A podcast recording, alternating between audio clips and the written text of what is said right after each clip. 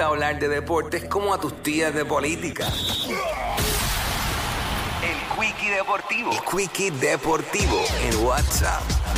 Llegó el momento del Quickie Deportivo con JD Herrera y tenemos que hablar del hecho histórico que Ronald Acuña Jr. logra ser el primer jugador en las grandes ligas, en la historia de las grandes ligas con 40 honrones y 70 bases robadas en una temporada.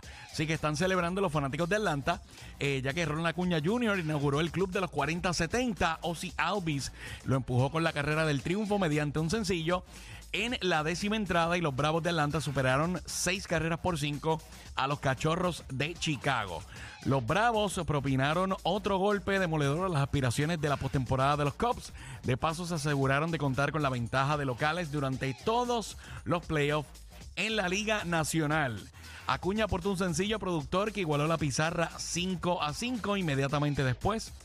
Se apoderó de la intermedia con su segundo robo de la noche y su base número 70 de la campaña. Tiene 41 eh, honrones en la temporada para extender una campaña histórica en la que se ha convertido en el primer integrante de los clubes de los 40-50, 40-60 y ahora 40 70. En otra información deportiva, Cambio en el COPUR, eliminar limitación de términos a la presidencia con esta aprobación eh, de la enmienda a la Constitución. Sara Rosario podría aspirar a otros cuatro años luego de las Olimpiadas de París 2024. Esto fue el Cuyo Deportivo.